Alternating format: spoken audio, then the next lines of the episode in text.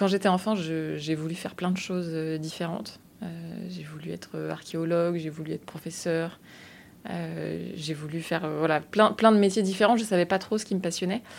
Euh, mais j'imaginais pas du tout que, que je travaillerais dans la finance. Bienvenue dans Haute Fréquence, le podcast de l'AGFI dédié aux parcours inspirants des dirigeants et dirigeantes de la finance. Dans cet épisode, j'ai rencontré l'une des femmes les plus actives en France en matière de blockchain. À tout juste 28 ans, Claire Balva est responsable de l'unité blockchain et crypto-monnaie de KPMG France. Avec elle, on a discuté de ses succès, de ses questionnements et de ses ambitions dans un écosystème qui reste encore très masculin. Bonjour Claire. Bonjour. Est-ce que travailler dans la finance, c'était un rêve de gosse? Euh, Non, pas vraiment. Euh, quand j'étais enfant, j'ai voulu faire plein de choses euh, différentes. j'ai voulu être archéologue, j'ai voulu être professeur, j'ai voulu faire voilà, plein, plein de métiers différents. Je ne savais pas trop ce qui me passionnait. Euh, mais j'imaginais pas du tout que, que, je travaillerais dans la finance.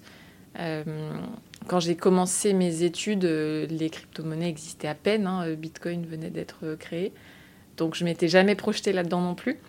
Et d'ailleurs, je trouve ça assez intéressant de me dire qu'aujourd'hui, finalement, je travaille dans un milieu qui n'existait même pas quand, quand j'étais enfant et quand j'ai dû choisir mes études. Vous avez fait quel type d'études Alors moi, j'étais euh, disons que j'avais le syndrome de la bonne élève. J'étais un peu, euh, vous savez, euh, comme Hermione Granger dans Harry Potter. Et donc j'ai fait un bac S, j'avais des bonnes notes. J'ai suivi le parcours ultra classique en fait. J'ai fait une prépa qu'on appelle ECS, donc c'est des prépas qui vous mènent vers les grandes écoles de commerce. Et ensuite j'ai intégré le SCP, donc qui est une des écoles de commerce à Paris. et alors en arrivant à l'ESCP, je savais toujours pas ce que je voulais faire, donc j'ai testé plein de choses. J'ai fait des stages dans des entreprises différentes, j'ai pris des spécialités aussi assez différentes.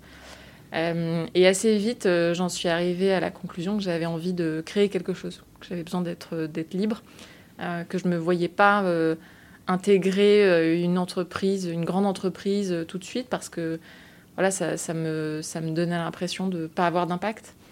Et donc j'avais ce, besoin d'entrepreneuriat et donc c'est aussi pour ça que, que j'ai créé mon entreprise après. Comment vous étiez à vos débuts? Euh, Alors quand je suis sortie de l'ESCP, moi c'était en, 2015, euh, donc j'avais 22 ans.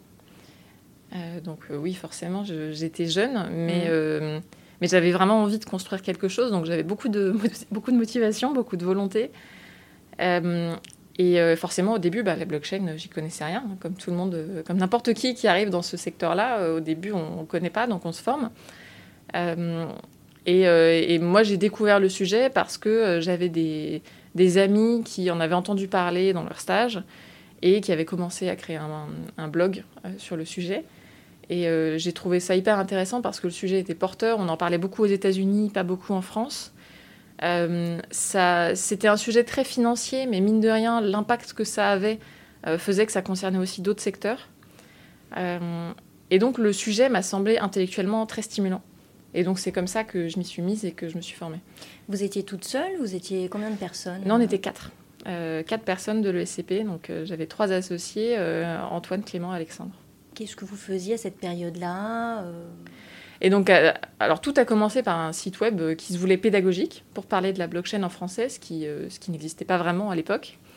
et ensuite, on a, on a aussi voulu tester un peu l'appétence des gens, même si on voyait qu'on avait beaucoup de trafic, ça ne nous suffisait pas. Donc, on a organisé ce qui était la première grande conférence gratuite en France à l'époque, donc c'était début 2016.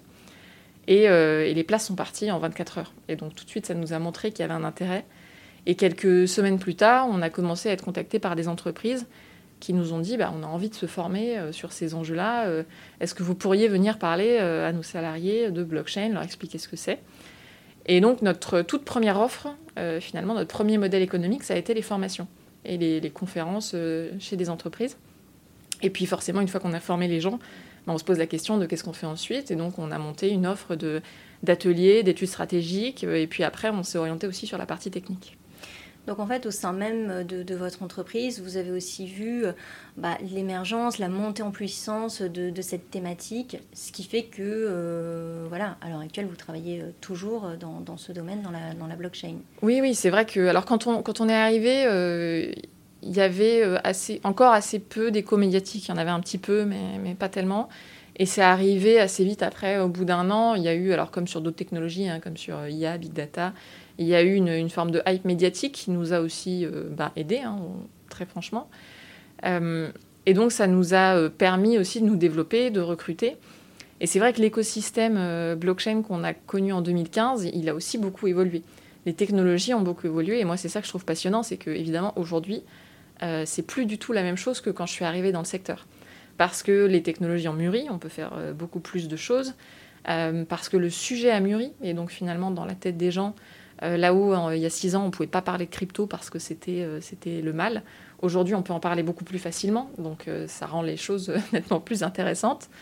et puis l'écosystème s'est agrandi. Hein. Au début, quand on est arrivé, c'était beaucoup beaucoup d'anarchistes, je dirais, qui étaient très spécialisés, qui, connaissaient extrêmement bien ces technologies euh, mais qui du coup n'avait pas forcément de sens euh, business, quoi, n'allait pas euh, s'orienter vers des, prestations pour des entreprises. Et donc nous, on a essayé de faire le pont. Et puis aujourd'hui, l'écosystème est beaucoup plus grand. Il y, a des, il y, a des, entreprises qui ont levé des millions, on a même une licorne en France. Enfin, donc l'écosystème s'est structuré et ça nous permet aussi bah, d'avoir plus de choses à faire, plus de partenaires. Donc c'est hyper intéressant. Vous êtes euh, donc directrice blockchain et crypto euh, chez KPMG. Ça fait seulement quelques mois. Mm. Est-ce que vous pouvez nous parler de, cette, euh, voilà, de vos nouvelles responsabilités? Oui, alors la décision de nous rapprocher de KPMG, c'était vraiment une décision stratégique pour nous parce que le marché a évolué de telle manière à ce que les, projets blockchain et crypto, ça deviennent soit des projets vraiment à niveau stratégique pour les entreprises, c'est-à-dire que bah, si je suis une banque, le sujet blockchain, c'est pas qu'un sujet d'innovation, hein. c'est aussi le sujet de quels vont être les standards monétaires de demain et quelles conséquences ça a stratégiquement pour mon entreprise. Euh, et donc on avait besoin d'avoir accès à des interlocuteurs qui soient vraiment euh, de niveau COMEX et on avait besoin de forces de frappe pour réaliser ces missions stratégiques. Euh, et puis de l'autre côté, ça pouvait être des projets techniques beaucoup plus ambitieux. et donc nous, on était très experts sur nos sujets, mais bah, on n'était que 20 et puis, et puis forcément, on n'a pas le réseau de personnes de 50-60 ans. Et donc, euh, ce rapprochement avec un grand groupe, il était nécessaire pour notre développement parce qu'il allait nous permettre commercialement et opérationnellement d'accéder vraiment à, euh, à, tout le potentiel de notre marché. Donc aujourd'hui, mes responsabilités, c'est tout simplement bah, créer une offre qui soit la plus complète possible, la plus pertinente possible pour nos clients, en bénéficiant de toutes les synergies qu'on peut avoir avec euh, KPMG, qui a une expertise juridique et fiscale, des expertises métiers que, que nous, on n'avait pas en interne.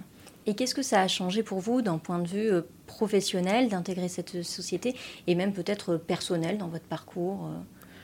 Euh, bah, je dirais que, alors à la fois personnellement et professionnellement, c'était quand même un aboutissement. parce que, alors j'ai pas monté une boîte pour la revendre, hein, mais, quelque part c'est une fierté aussi de se dire qu'on a, on a réussi à, à, créer quelque chose qui fonctionne et qui intéresse d'autres entreprises que la nôtre. Donc il y avait une forme d'aboutissement. Euh, et après, forcément, ça change. Euh, alors, ça change pas tout parce que j'ai quand même, euh, j'ai quand même la même équipe qu'avant. Donc, je travaille avec les mêmes personnes, mais j'ai aussi une, deuxième équipe, une équipe qui s'est agrandie avec plein d'interlocuteurs chez KPMG qui m'apprennent des choses complètement nouvelles. du coup, moi, je me suis construite sur un mode très start-up.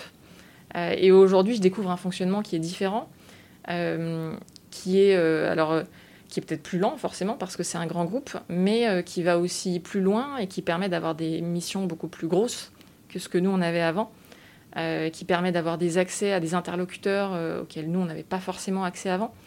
donc je, sens que ça, voilà, que ça va me permettre de franchir une, marche supplémentaire, je dirais.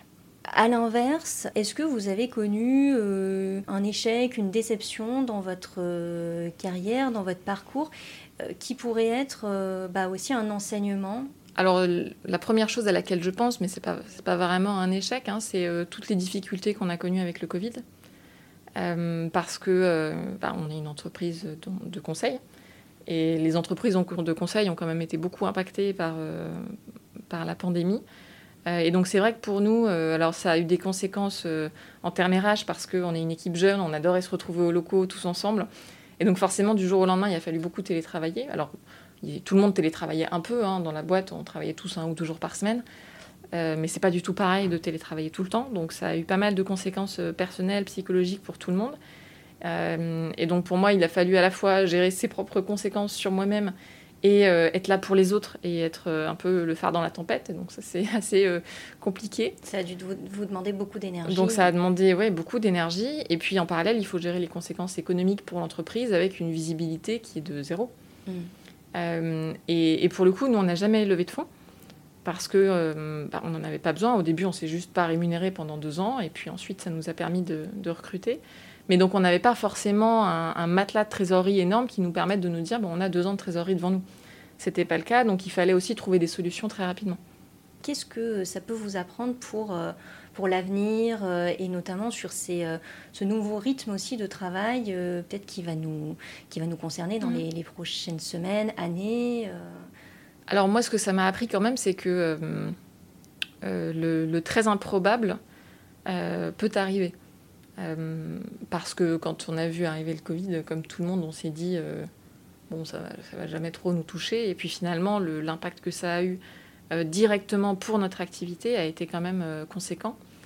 et donc ça, je dirais que la leçon que j'en tire, c'est quand même d'anticiper des choses euh, qu'on considère comme très improbable. Alors, c'est pas hyper original, je pense que je suis pas la seule à avoir tiré cette leçon-là, mais, euh, mais c'est quand même important. Sur le domaine de la blockchain, euh, sur lequel vous êtes spécialiste, aux auditeurs et aux auditrices qui nous écoutent, vous aimeriez leur dire quoi pour ceux qui s'y intéressent, aimeraient se lancer? Moi, ce que j'aimerais dire déjà, c'est que c'est jamais trop tard. Parce que souvent, j'entends des gens qui s'y intéressent, mais qui se disent Non, mais en fait, j'arrive trop tard dans ce secteur vu le prix des cryptos, euh, de toute façon maintenant c'est trop tard. Euh, et moi j'ai entendu ces réflexions depuis 5 ans. Et finalement il y a plein de gens qui me, qui me donnaient ces réflexions aussi il y, a, il y a 4 ans. Et je me rends compte qu'aujourd'hui, en fait il y a 4 ans, c'était pas du tout trop tard. Et, donc moi la première chose que j'ai envie de dire c'est bah, si ça vous intéresse, venez. Et il y a plein de choses à faire quand on s'intéresse à ces sujets. Déjà, il y a des événements qui sont organisés. Donc, il y avait un événement, par exemple, qui s'appelle Surfing Bitcoin la semaine dernière, euh, il y a plein de vidéos en ligne aujourd'hui euh, de plein de youtubeurs qui vous expliquent euh, ce que c'est que Bitcoin, ce que sont les différentes crypto-monnaies, ce que c'est que ce secteur aussi. Il y a plein d'articles, il y a plein de médias en français. Et donc il y a énormément de contenu sur Internet qui doit vous permettre de vous former si ces sujets vous intéressent. Et, après, bien sûr, il y a, selon là où vous habitez, il y a probablement des meet-up aussi dans, votre ville. et donc moi, ce que je vous conseille, c'est d'aller voir cet écosystème-là. Euh, et vous verrez assez vite si le sujet continue à vous passionner et, euh, et vous vous ferez votre place naturellement. Ça reste un milieu quand même assez euh, masculin, l'univers des, crypto-monnaies, de la blockchain. C'est en majorité masculin, oui. Oui, c'est un univers assez, déjà c'est un univers assez technique. et donc vu la répartition des profils techniques, forcément c'est plus masculin que féminin, oui. Comment vous pensez que cet écosystème pourrait devenir plus égalitaire pour que euh, bah, les femmes s'intéressent aussi et travaillent aussi dans ces domaines-là? Bah, Pour moi, c'est une problématique qui, alors qui n'est pas forcément spécifique à cet écosystème. Hein. Je pense que ça dépasse un peu euh, juste l'écosystème euh, crypto. Ça, ça touche aussi à, bah, aux préjugés qu'on peut avoir sur les études que les enfants doivent faire, sur euh, bah, le fait qu'une fille qui est bonne en sciences, euh, aujourd'hui, elle s'oriente peut-être plus vers médecine que vers une école d'ingénieur. Euh, alors ça pose plein de questions sur qu'est-ce qui est inné, qu'est-ce qui est acquis, donc je ne peux pas rentrer dans ce débat aujourd'hui. Mais je pense que ce que l'écosystème en tant que tel peut-être pourrait faire, c'est tout simplement pas être bienveillant, mais il l'est déjà. Donc c'est compliqué pour moi d'aller donner des leçons pour dire il faut accueillir plus de femmes, parce que moi je me suis en tout cas jamais sentie mal accueillie.